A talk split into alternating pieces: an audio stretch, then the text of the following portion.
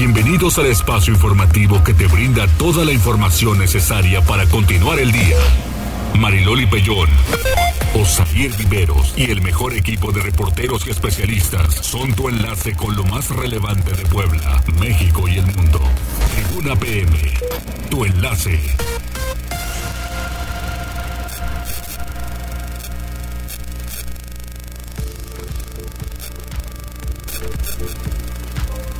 ¿Qué tal? Muy buenas tardes. Un placer saludarles 14 horas con un minuto. Hay información importante, mire que de todo un poco y así hay que tomarlo. Yo pensé que íbamos a la tranquilidad después de las manifestaciones de ayer y como lo dije hoy muy tempranito, yo que espero de estas movilizaciones, espero que estas mujeres, quienes han levantado la voz en este 8 de marzo de 2022, a partir de hoy haya reuniones con representantes de estas mujeres, con los diferentes colectivos, con los gobiernos, para que pueda quedar asentado en una minuta, en un documento, qué acciones se van a emprender para poderlas ayudar.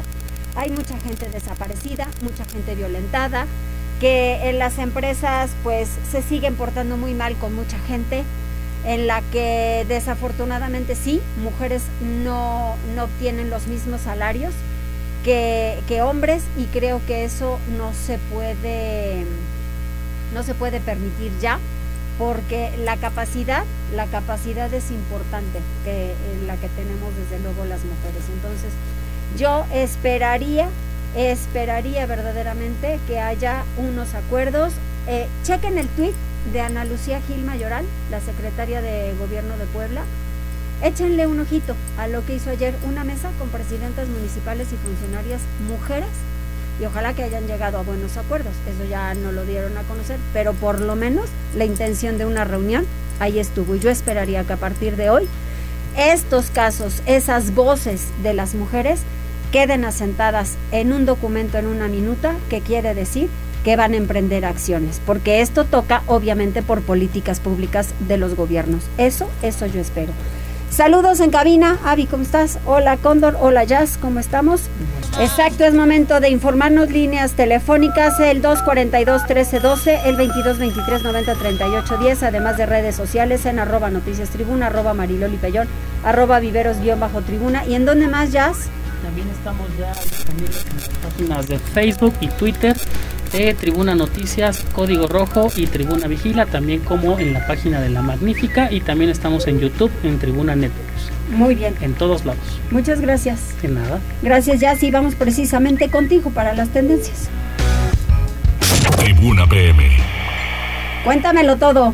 Gracias, gracias estimada Lole. Mira, las tendencias que te presento este día es, eh, bueno, la primera es el presidente Andrés Manuel López Obrador y es que durante su conferencia matutina de todos los días, eh, criticó a la periodista Azucena Uresti y es que para tener un poquito el contexto de la historia, el día 7 de marzo en su noticiero, eh, Azucena Uresti en, la, en Milenio, criticó, dijo, bueno, criticó la instalación de vallas eh, sobre, bueno, en los alrededores del Palacio Nacional para acercar este emblemático lugar durante las manifestaciones por el Día Internacional de la Mujer, el día de ayer.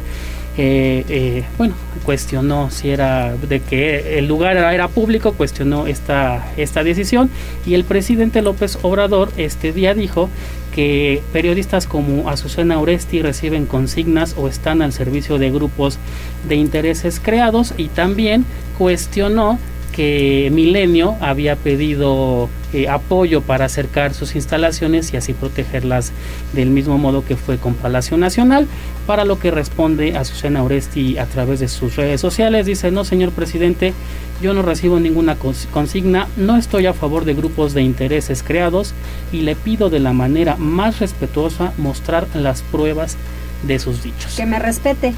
Así es, y, y, ante estas declaraciones, bastantes eh, periodistas como Víctor Trujillo, Carlos Loret de Mola, Joaquín López Dóriga, han externado su apoyo hacia Azucena Uresti. Sí, pues sí, la verdad es que sí. Otra tendencia que te presento es, y es que el día de ayer, casi a la medianoche, Sasha Sokol, quien fuera integrante de este grupo de Timbiriche y que actualmente eh, está con Sasha, Benny y Eric, bueno, ese es el, trío con el que están en este momento, eh, denunció a través de redes sociales eh, que hace, bueno, cuando tenía 14 años, había tenido una relación sentimental con el productor Luis de Llano. Entonces dice, mientras mujeres en mi situación no nos atrevamos a hablar con la verdad, seguirá habiendo hombres como Luis de Llano. Dice, desde los 14 años quise creer que fui responsable de lo que pasó. Hoy comprendo que mi única responsabilidad fue guardar silencio y es que denuncia eh, abusos sexuales por parte de este productor reconocido. Y para tener también el contexto de la historia, hace unos días Luis de Llano le dio una entrevista a Jordi Rosado para su canal de YouTube, donde él dice que eh, efectivamente tuvo una relación sentimental con Sasha Sokol, y, pero nunca afirma o nunca dice que ella era menor de edad. No, ajá, y que quedó enamoradísimo de ella, ¿no? Esa parte de la entrevista yo la vi. Así Ahora es. sí que viene de la voz de Luis de ella, ¿no? Sí, y dice que eh, prácticamente ella lo terminó, o terminó esa relación, pero nunca especifica que ella tenía 14 años. No, el asunto es que eh, ella, pues sí, desde luego que ahora está preocupada porque sale a la luz todo eso, tenía 14 años y dice, porque ya lo escuché con eh, Javier Poza en la mañana, que mm, este mencionaba pues todo todo el contexto y decía ella pues si antes de, de haberme metido a su cama me hubiera este pues ayudado Cuidado. en otras circunstancias porque al final era mi productor mi coach y pues ella tenía miedo que su carrera ahí se quedara estancada por eso precisamente Guardando las diferencias, pero me suena más eh, un poquito al caso similar con lo que pasaba con Sergio Andrade. Ah, ajá bueno sí claro. Guardando las diferencias, obviamente. Sí, sí, sí, sí, sí, nada más que aquí ya no, ya no hizo otro asunto de, de mayor violencia o abuso de las chavas, eh, Luis de Llano, por lo menos no hay testimonios. Así es. Y mira, cerramos. habla con ella de un Sí. de una relación sentimental, ¿no? Relación sentimental. Y mira, cerramos con estas dos tendencias deportivas. Sí. Eh, la primera es eh, que la América y las Chivas han anunciado que piden a, los, a la afición acudir con playeras blancas durante el Clásico Sí. Nacional, que va a ser el día sábado en el Estadio Azteca y el día domingo en la Liga Femenil. Y también la muerte de Tomás Boy, quien fuera entrenador del Puebla por ahí del 2002. Digo, Sí. gente de fútbol eh, siempre ha sido, eh, fue reconocido jugador de Tigres, también muy característico entrenador. Sí, golazos tipo tipo Tita, tipo Rubén Omar Romano en su momento, el mortero Aravena, hablo ya del equipo Puebla, ¿eh? Eh, porque pues, han habido Caviño, miles de, de goleadores en, en su momento, pero el Puebla, el Puebla siempre tuvo maravillosos números 10. Bartolota, Daniel Bartolota fue número 10 y qué tal que goles metía, mira, hasta tengo aquí eh, la aprobación de- del Cóndor que se acuerda perfectamente. Tita, el mortero Aravena, eh, bueno, muchos 10 que nosotros tuvimos maravillosos, pero esos eran los típicos goles de Tomás Boy y como entrenador era muy duro, o sea, o te caía bien o mal, pero no regular, porque era o muy duro, o muy lindo y se llevaba bien contigo, pero era fuerte. Sí, era muy fuerte y creo que le fue mejor como jugador que como técnico. Sí, sí, sí, sí. Bueno, Pero- pues también cuentas en lo individual y en lo colectivo, ¿no? Sí, digo, en paz descanse, digo, falleció por complicaciones de una Ay, trombosis pulmonar. terrible, terrible, unas horas solamente duró en el hospital. Pues sí, lástima. Hasta aquí lo más importante Gracias, que encontramos Jazz. en Tribuna Noticias. Órale pues. Gracias. Mire que con esta situación amanecimos ahora y nos vamos hacia el municipio de Atlisco, en donde Alfredo Fernández nos va a reportar la ejecución de nueve personas. El crimen estaría relacionado con venta de drogas, pero ¿qué es lo que pasó justamente en la mañana en donde obviamente las autoridades, pues fiscalía y demás, no querían decir exactamente qué es lo que estaba sucediendo hasta que pasó con la conferencia de prensa del gobernador. Pero mientras tanto, Alfredo nos tendrá todos los detalles. Alfredo. Marilyn, muy buenas tardes y buenas tardes a todo el auditorio. Así es, pues estos hechos se fueron reportados aproximadamente a las dos horas de este miércoles. Y bueno, fue reportado un movimiento extraño en un domicilio en la calle 27 Poniente y 5 Sur, 5 Sur, esto en la colonia Francisco y Madero, en el municipio que mencionábamos. Ahí, pues, eh, policías de dicho municipio se, se se- se movilizaron hasta este punto en donde encontraron al interior de un domicilio a seis eh, hombres eh, con impactos de bala, siete, seis, siete hombres con impactos de bala y bueno, eh, también tres mujeres. De estos siete personas de sexo masculino, uno de ellos todavía contaba con signos vitales y fue trasladado a un hospital, al hospital a, Río Arronte para que pues sea atendido. lamentablemente pues se encuentra en condiciones graves. Eh, al inicio se manejaba la versión de una riña familiar, ya después se supo que se trataba, pues eh, confirmando este, este, estos datos, eh, el gobernador, pues que se trata de una banda delictiva, la cual incluso él adelantó que podría tratarse de personas que no son de, de, incluso de Puebla. Bueno, pues ya será más adelante que se den más datos, que podamos corroborar estos datos. Lo que sí es que pues indicó que probablemente se trataba de un eh, pleito entre bandas delictivas y bueno, a esto pues fue eh, estos hechos que ocurrieron esta madrugada en el municipio de Atlixco. Muchas gracias, gracias Alfredo, pues estaremos muy pendientes sobre todo del esclarecimiento de esto y que se diga exactamente de lo que sucedió. Gracias Alfredo, vamos con Liliana porque la Comisión Nacional de Secuestros va a colaborar con la Fiscalía en el caso de los ejecutados en Atlisco. Solamente en este caso dijo el gobernador, pero eh, dijo que van a dar una respuesta fuerte. Liliana, ¿cómo estás?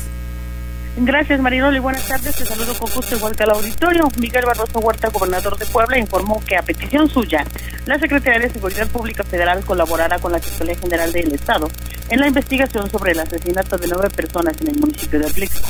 Lo hará a través de la Comisión Nacional de Secuestros, CONACE, el mandatario, quien admitió sentirse preocupado ante estos hechos, aseguró que se dará una respuesta fuerte al crimen organizado que opera en la entidad. Y así lo decía, escuchemos. Hemos reportado este hecho a la mesa de seguridad que se sostiene a nivel nacional y debo decirles que la Secretaría de Seguridad Pública Federal enviará al director de CONAS, Comisión Nacional de Secuestros, que es la ala investigadora de la mesa de seguridad como, con personal calificado para hacer investigaciones. Vamos a dar una respuesta fuerte, fuerte. Las primeras investigaciones, dijo el gobernador, han revelado que los ejecutados no serían poblanos y también se confirmó que hay un sobreviviente cuyo estado de salud es grave debido a que recibió tres balazos, uno en la cabeza, otro en la pierna y otro más en el hombro sobre las causas del multihomicidio, todo indica que se trata de un pleito entre bandas locales por el control de la distribución de droga. Barbosa Huerta agregó que los grandes cárteles nacionales están involucrados, ya que son los encargados de introducir los estupefacientes a los estados. No obstante, aseguró que el Estado hará frente a la situación independientemente de que tenga que combatirse a bandas locales o nacionales. Y así lo decía, escuchemos. ¿A quién mete la droga a Puebla y a todos los estados del país? Cárteles nacionales. ¿Quién la distribuye? Grupos delincuenciales locales. Pero esos grupos delincuenciales locales están llegando a todos los estados. Nosotros no nos vamos a guiar por si son segmentos de otros grupos nacionales, ¿no? No nos van a rebasar sobre la intervención de la autoridad federal en el caso, dejó muy claro que será manera de colaboración y solo en lo relacionado a los hechos ocurridos en Atlixco. Recordó que está en marcha la investigación sobre la ejecución de cinco personas más en Ciudad Cerdán, pero el asunto será resuelto en Puebla. El reporte. Muchísimas gracias, Liliana. Estaremos pendientes. Gracias, buenas tardes. Y mientras tanto vamos a conocer un poco de más detalles sobre el asunto de las elecciones extraordinarias. El Instituto Estatal Electoral tiene pendiente el cómputo oficial en los tres municipios. Adelante, Pili. Gracias Mariloli, buenas tardes al auditorio. El cómputo oficial de las elecciones celebradas el domingo en San José Miahuatlán, Santa Rita Tlahuapan y Teotlalco inició a las 8 de la mañana y se terminará en el transcurso del día en los comités municipales de cada carretera, donde se entregará constancia de mayoría ganadora a quienes resulten con mayor votación. Esto lo dijo el presidente del instituto, Miguel Ángel García. Escuchemos.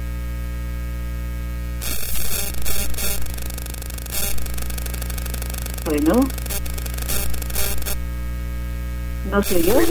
Estas constancias de mayoría y validez a las planillas que hayan resultado ganadoras. La información que nosotros tenemos es que la sesión de cómputo municipal inició a las 8 de la mañana con 29 minutos, con la presencia de los cinco consejeras y consejeros Eh, se confía que no haya conflictos y en caso de impugnaciones a los resultados, serán los partidos políticos quienes deberán presentar estas impugnaciones a partir de la fecha de hoy ante el Tribunal Electoral. Hasta el momento, solamente en Santa Rita Tlahuapa se han encontrado que algunos habitantes eh, pues no están conformes con los resultados, pero tendrán que formalizar su queja ante la autoridad electoral. Se ha desplegado también seguridad para mantener la vigilancia en las sedes de los comités municipales de los lugares donde se está efectuando el cómputo.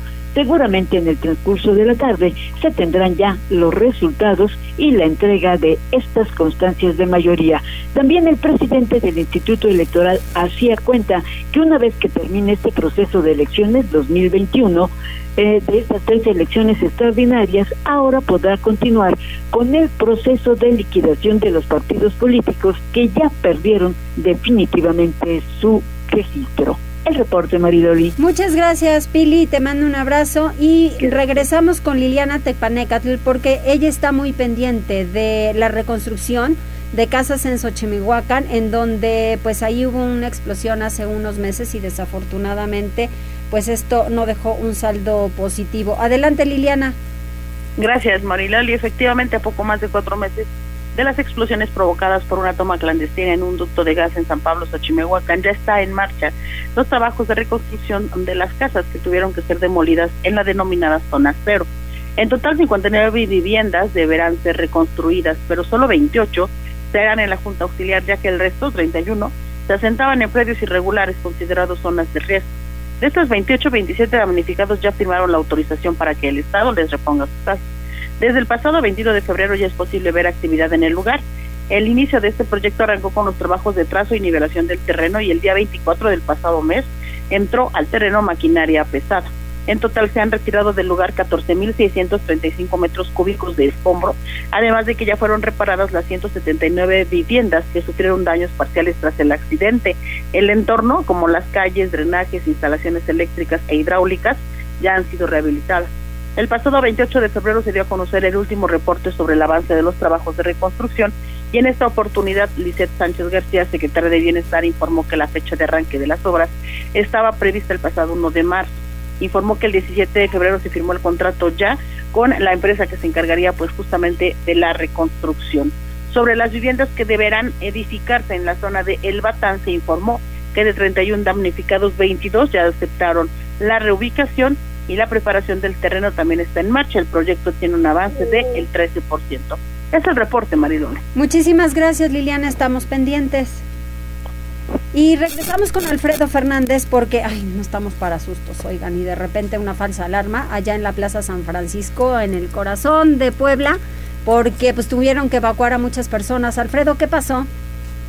Así es, Mariloli, eh, pues eh, fue minutos después de las 11 horas de este miércoles cuando clientes, locatarios y personas que se encontraban realizando trámites en las oficinas de la Secretaría de Relaciones Exteriores en la plaza eh, de Paseo de San Francisco comenzaron a reportar eh, en distintas eh, en varias ocasiones el, supuesto olor a, gas en este centro comercial. Y bueno después de varios reportes fue aplicado el protocolo de protección civil. Y por lo tanto pues desalojaron a 600 personas aproximadamente. Esto aproximadamente a las 11 horas.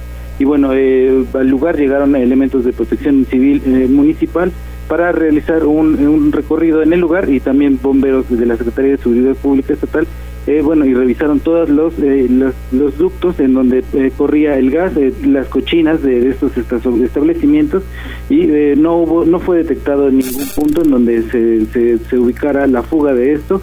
Después de varias revisiones lograron que pues terminaran las, estas y permitieron el paso de los trabajadores y los clientes a la misma plaza después de aproximadamente hora y media de revisiones. hasta el momento pues continuaban realizando algunas otras revisiones en la zona, pero al parecer se trató de una falsa alarma. Hasta aquí la información. afortunadamente, pero pues así de todas formas te van asustando. Vamos a hacer una pausa, ya hay gente conectada, Jazz. ¿Quiénes están? Sí, mira, Connie Ángel ya se está reportando como todos los días. Hola, Connie. También saludos para Jesús Flores y Joana Padilla. Muy bien, pues muchos saludos para todos ustedes, provechitos y ya se van a disponer a consumir sus alimentos, que les vaya muy bien y nosotros vamos a hacer una pausa, todavía tenemos mucho más después de ella, volvemos.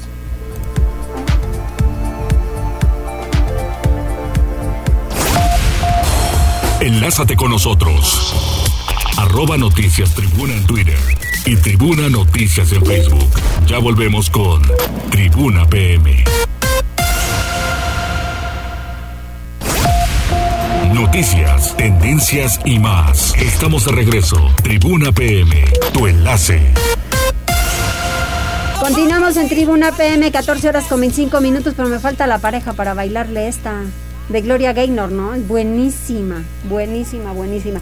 Me da muchísimo gusto el poder recibir porque en pocas ocasiones nos enlazamos o entrevistamos a, a personas quienes mueven mucho por los estados, por los municipios, por el país y que poco se sabe qué tanto hacen y en qué tantas materias que a nosotros nos interesan, materia de lo familiar.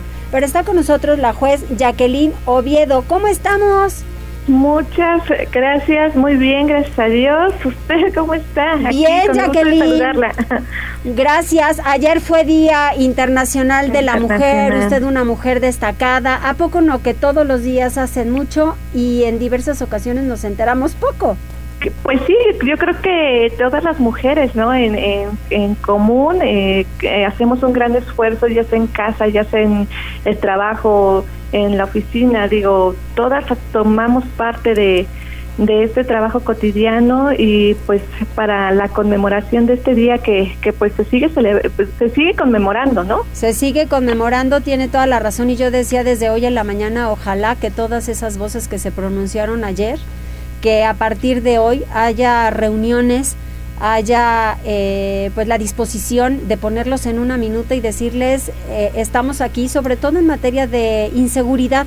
Así es, este, ojalá y sea así, creo que se eh, se está en marcha de esa situación y pues también desde nuestras trincheras seguir eh, cuidándonos, seguir aportando también eh, a la familia y a las personas que nos rodean. Exacto. ¿Qué tanto hay que aportar a la familia? Usted que trata muchos temas en esa materia.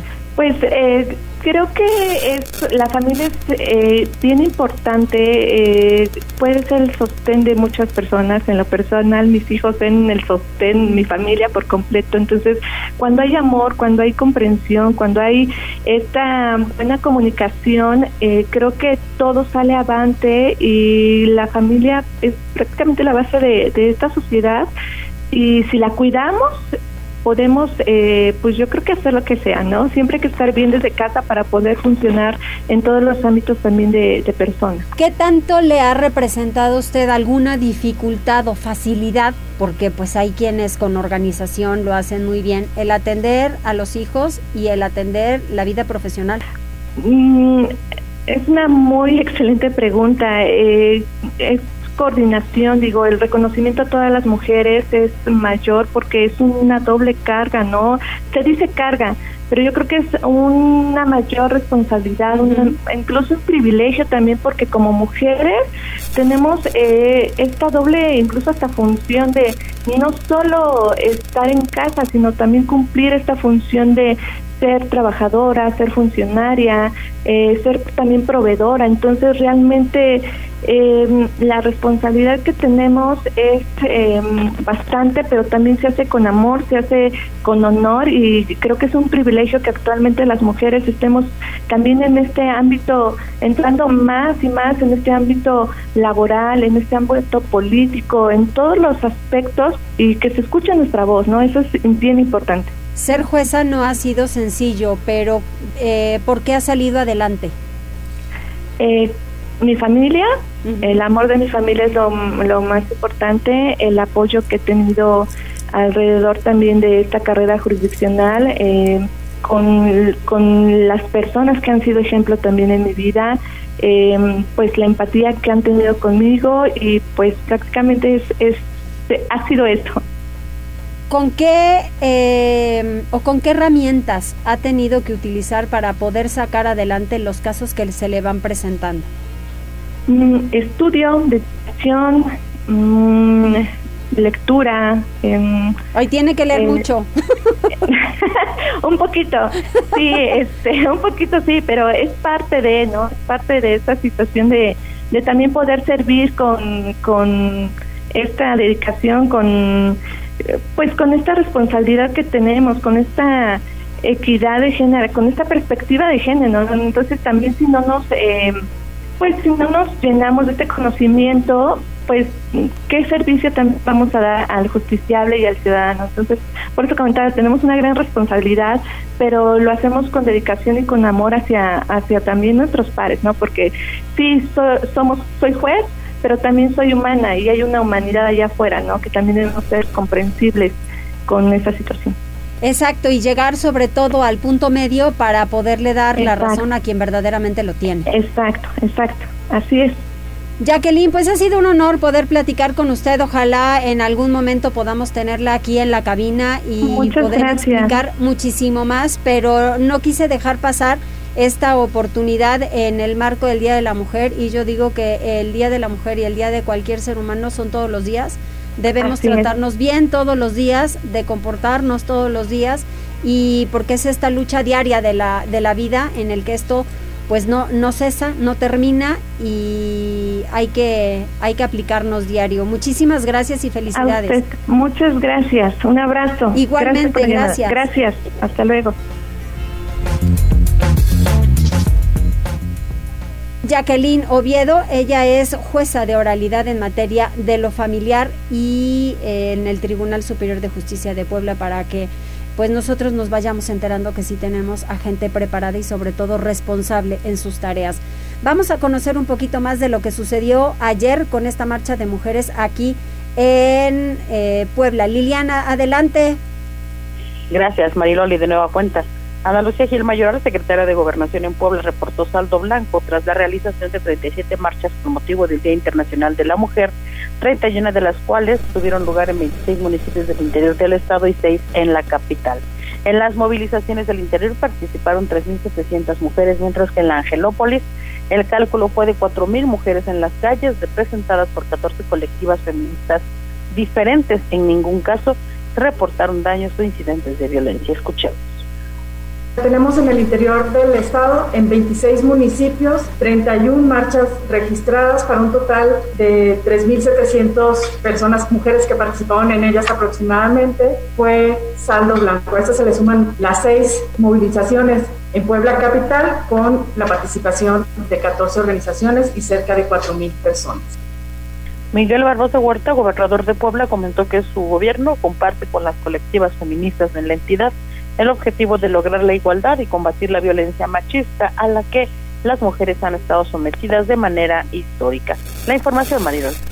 Pues muchísimas gracias Liliana y desde luego que siempre mi reconocimiento para ti porque has sido una mujer ejemplar querida.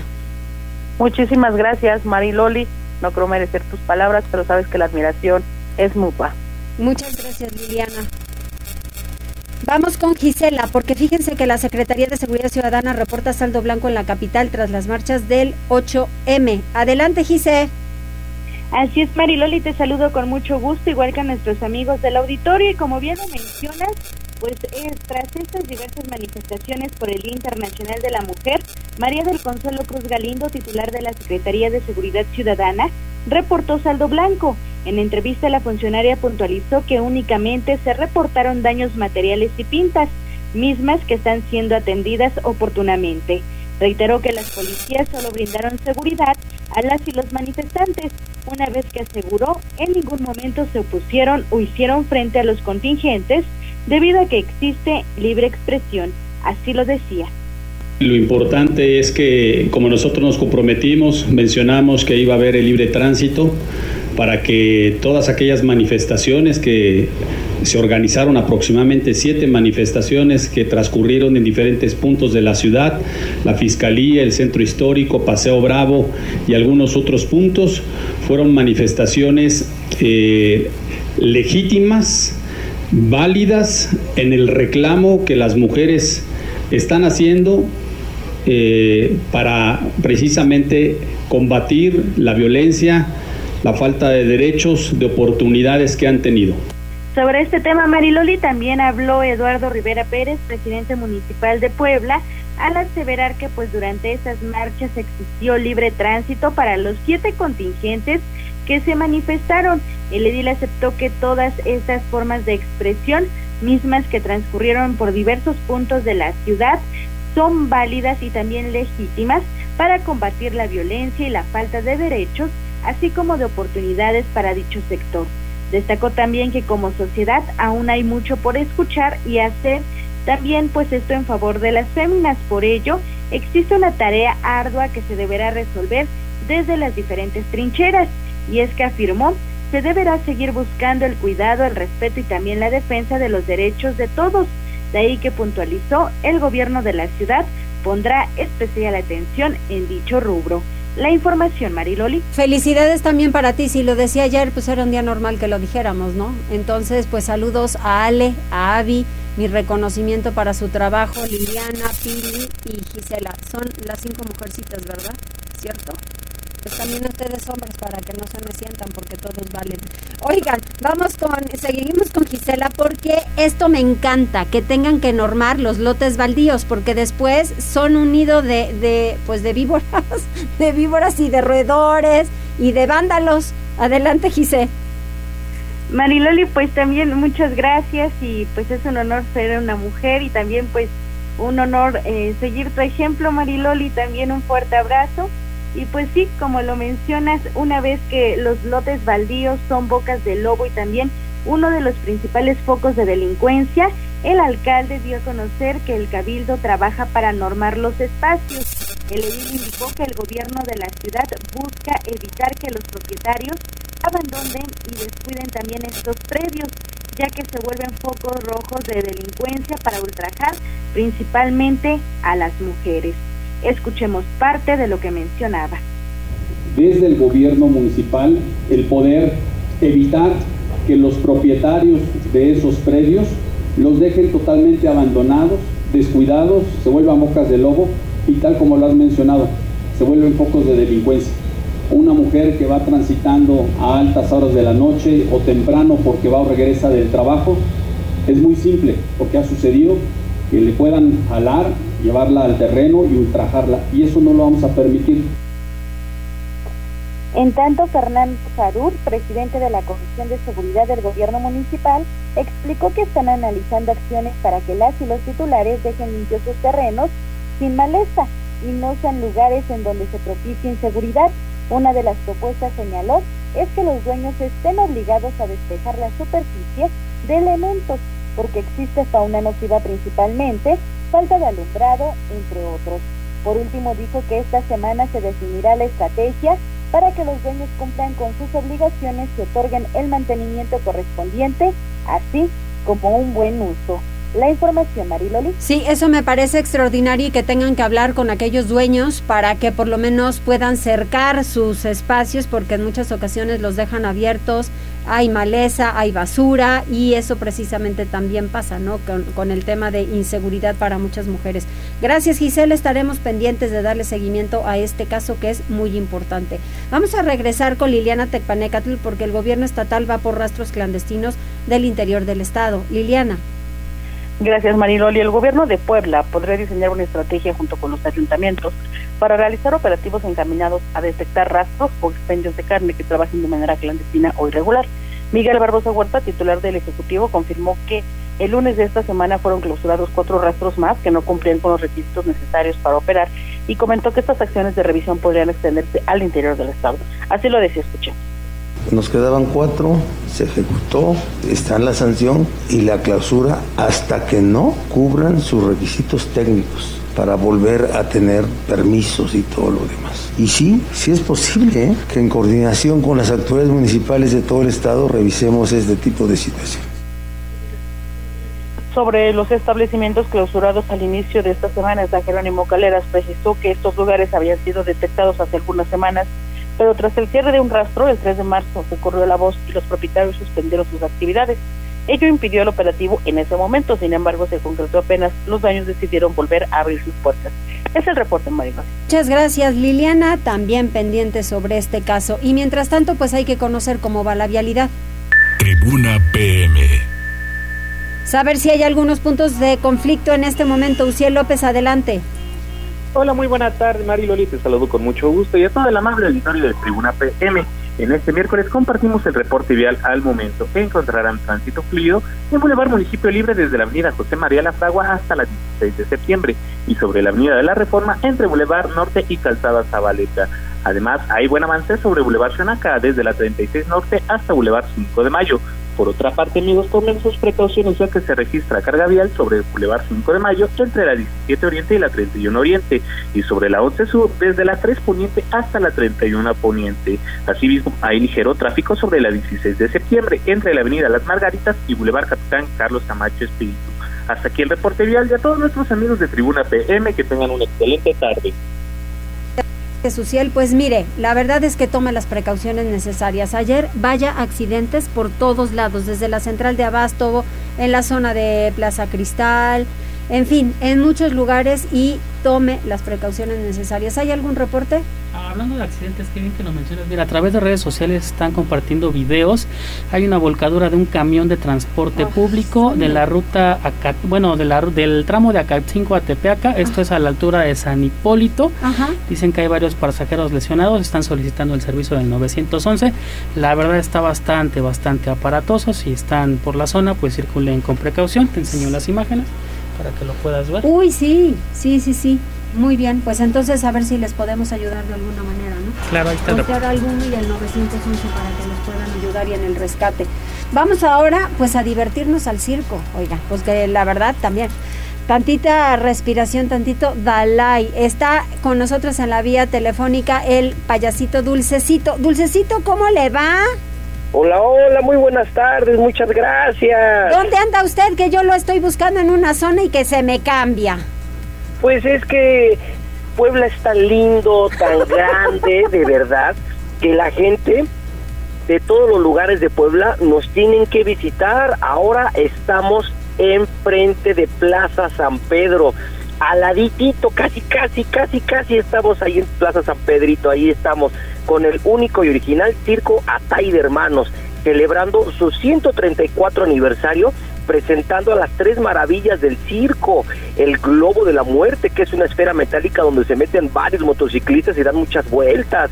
También tenemos a los trapecistas volantes, los cuales hacen varias suertes e incluido el triple salto mortal y lo máximo, el hombre bala, un hombre disparado por un cañón. Wow, eso sí que está para llamar la atención. ¿De qué hora a qué hora están? Nuestros horarios son de lunes a sábado, dos funciones, 6 de la tarde y 8.30 de la noche. El domingo tenemos cuatro espectaculares funciones, 12 del día, 4 de la tarde, 6.15 y 8.30 de la noche. Recuerden que es muy, muy cortita la temporada aquí en Puebla para todas las familias poblanas bonitas, preciosas, chulas de bonitas. Niños, díganle a sus papás, papás, díganle a sus niños que el único y original circo Atay de Hermanos regresa después de 10 años de ausencia a Puebla. Después de 10 años de ausencia y que por muchos años lo disfrutamos, 134 años se dicen fácil, pero no, no ha sido sencillo para la propia familia, fue muy complicado. Cuando les han dicho, por ejemplo, en el tema de los animales, animales en circo, no, tuvieron que reinventarse y creo que pues vale la pena, vale la pena la oferta que ahora ustedes tienen. Así es. Bueno, no oferta, no, porque no somos Julio regalado de dos Bueno, no, claro, pero sí. ¿Ya ven? Ya sacó su payasada, dulcecito. Pues claro, porque soy payaso. Ni modo que salga, ni modo que diga, ya sacó su doctorado el payaso. Ay, no, bueno. También, ¿verdad?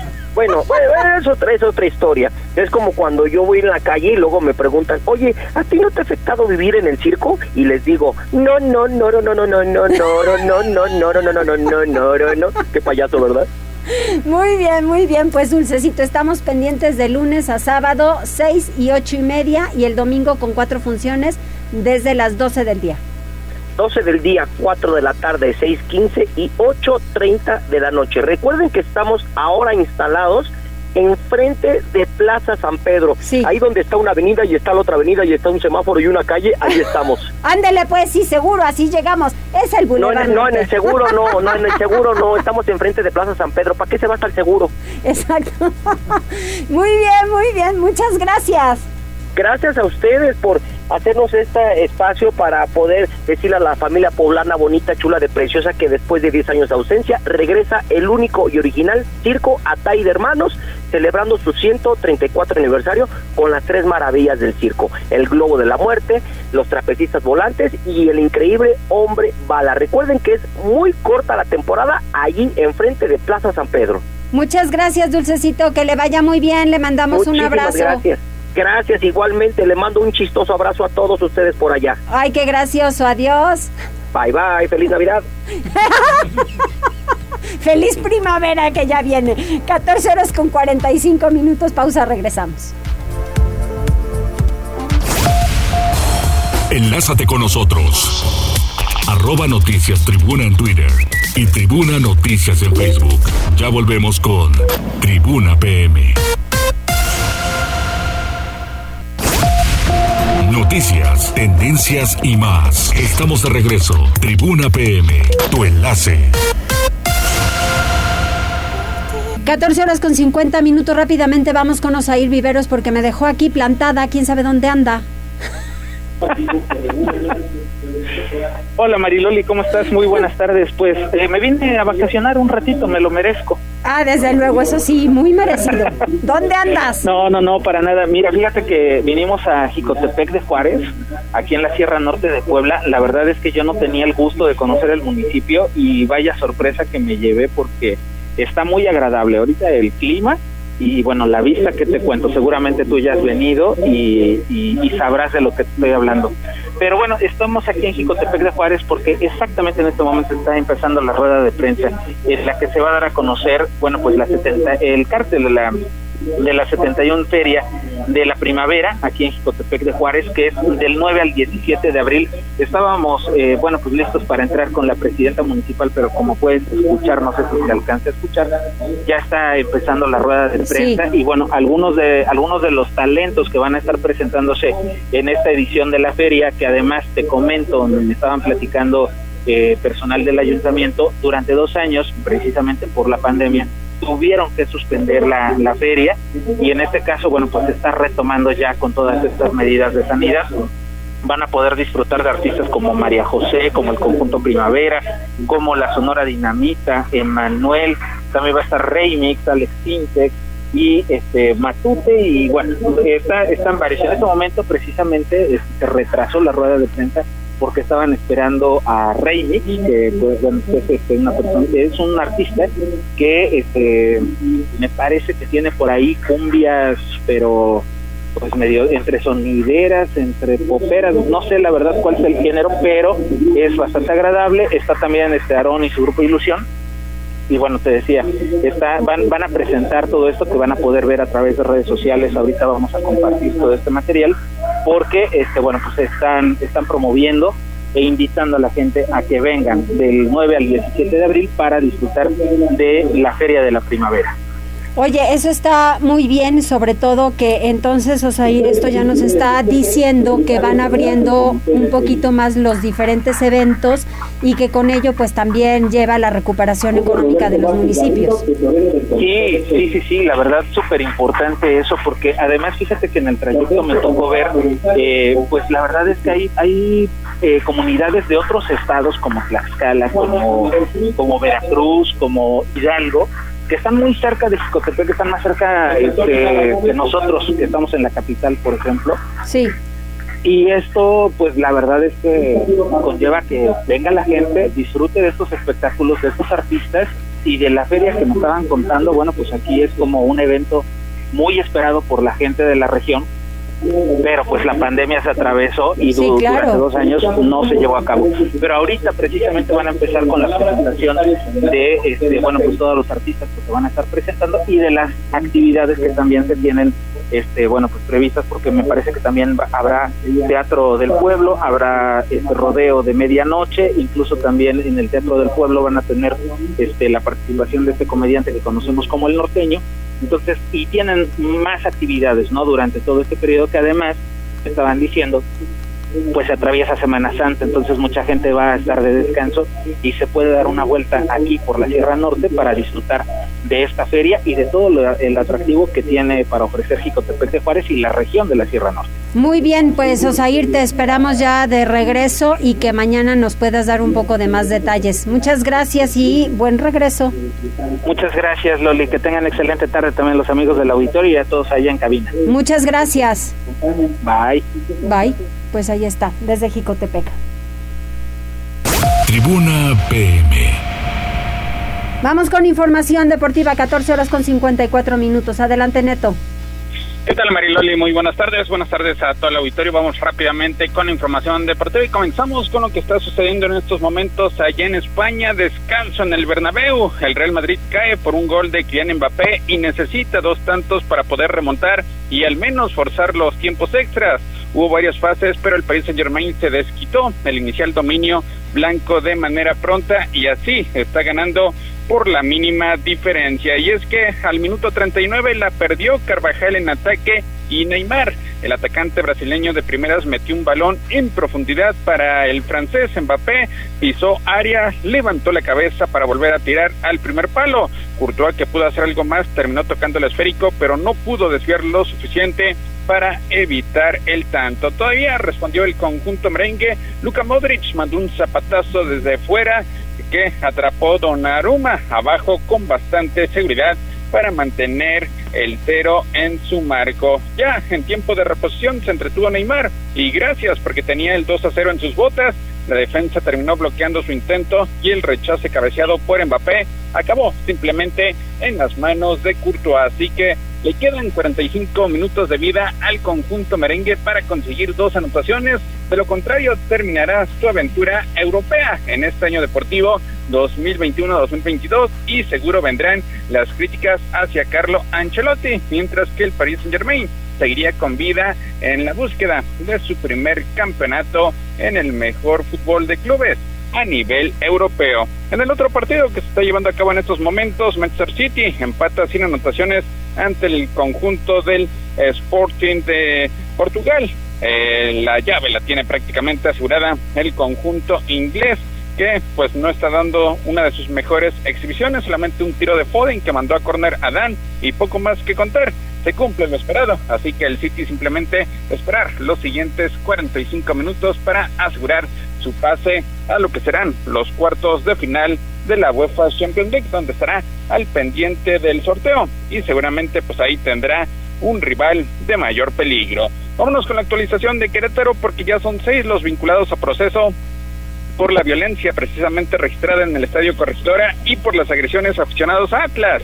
Este miércoles se estarán realizando dos audiencias más para cuatro presuntos responsables, fue lo que indicó la magistrada presidente Mariela Poncevilla. Refirió que todavía hay otras dos personas capturadas por la gresca del pasado 5 de marzo que se presentarán audiencias este jueves y el próximo domingo. De los 28 presuntos responsables de los hechos violentos, al menos cinco son acusados de homicidio en grado de tentativa en modalidad pandilla, uno por apología del delito y el resto por violencia en los espectáculos. La magistrada detalló que por el delito de homicidio calificado en tentativa, la pena sería la tercera parte de las máximas y mínimo de 15 a 50 años y se estaría adicionando entre seis meses y cuatro años por la modalidad de pandilla. Refirió que por el delito de apología del delito que va de tres meses a un año de prisión y por violencia en los espectáculos, la pena sería de uno hasta cuatro años. Puntualizó que la otra persona que no fue vinculada a proceso todavía no concluye la carpeta de investigación. Así de los 14 detenidos tras la riña en el estadio La Corregidora, dos imputados podrían quedar en libertad. 12 fueron vinculados a proceso, de los cuales seis ya serían enviados a prisión preventiva en el cerezo de San José el Alto, allá en la capital queretana. Y es que de acuerdo con datos emitidos por parte de la Fiscalía General del Estado, se refirió que de los 14 detenidos, la autoridad judicial consideró que no había certeza de culpabilidad en las pruebas presentadas de dos presuntos implicados en la riña del Estadio Corregidora, por lo cual pues no se autorizó su vinculación a proceso y podían lamentablemente quedar en libertad. Mientras tanto, la directiva de los Gallos, encabezada por Adolfo Ríos, ya se despidió. Este mediodía Hay que recordar que ellos están suspendidos por los próximos cinco años y simplemente dijeron al equipo que tienen certeza de que seguirán compitiendo este año, aunque no se sabe si más adelante lo estarán haciendo en el estado de Querétaro. Mariloli, hasta aquí lo más relevante en materia deportiva. Muchas gracias, gracias Neto, pues seguiremos pendientes de todos estos temas. Gracias a todos por su compañía. Eh, ¿Hay algún mensaje rápido? Mira, para Enrique Guevara que te manda saludos, también la señora Magdalena Ortiz de la Rosa y Oscar Cruz. Muchas gracias. Provecho, gracias en cabina, reporteros, reporteras, gracias Jazz. Hasta mañana.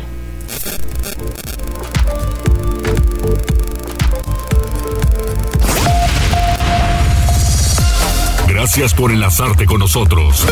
Seguimos informándote vía redes sociales. Arroba Noticias Tribuna y Tribuna Noticias en Facebook. Tribuna PM es un producto de Tribuna Comunicación. Fuerza en medios.